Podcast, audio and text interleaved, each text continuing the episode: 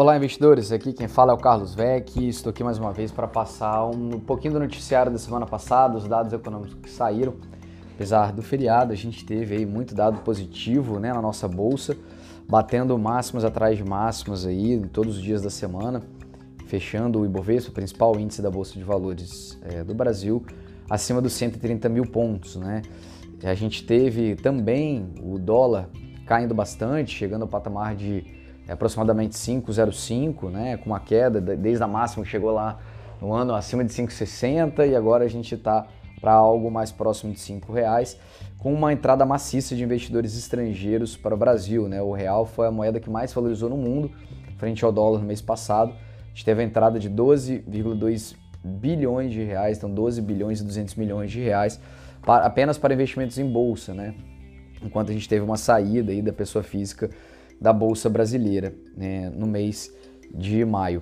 A gente teve uma notícia muito positiva, que foi o PIB né, do Brasil, que saiu na terça-feira como uma da, um dos melhores PIBs entre as maiores economias do mundo, perdendo por enquanto né, apenas para a China e Estados Unidos,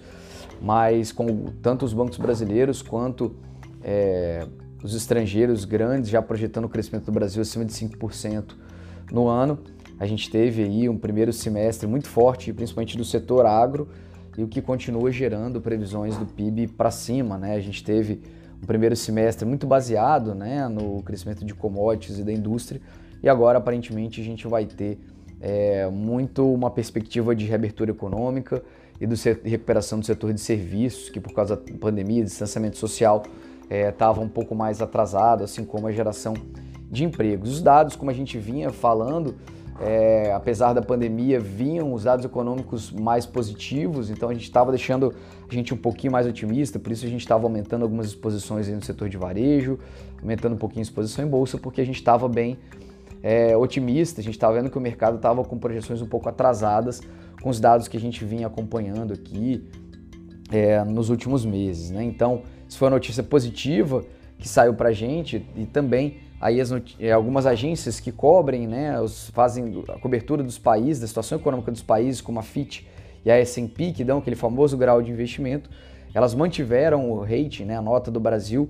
porque a gente teve uma dívida, relação né, do que o Brasil tem de, de endividamento menor, tanto porque a dívida diminuiu, também porque o PIB cresceu, então a relação entre o que o Brasil deve e o PIB brasileiro reduziu, né? Tava quase 90% do PIB a nossa dívida e caiu para próximo de 86%, com a perspectiva de reduzir ainda mais, dado que a gente tem um PIB é, acelerando, tá? E a arrecadação também batendo o recorde. Então a gente é, veio com um noticiário bem positivo na semana passada. Nos Estados Unidos, ainda com um noticiário um pouco disseminado de algumas notícias muito positivas de criação de emprego e alguns outros dados de uma criação de emprego moderada, alguns dados divergentes por lá, é o que deve ainda segurar um pouco aquele debate de inflação dos Estados Unidos que a gente tem falado bastante, o que pode né, fazer com que os dirigentes do Banco Central americano, do Fed, né, é, comecem a reduzir a compra de ativos por lá, que é um dos incentivos que o governo está dando, é a compra de ativos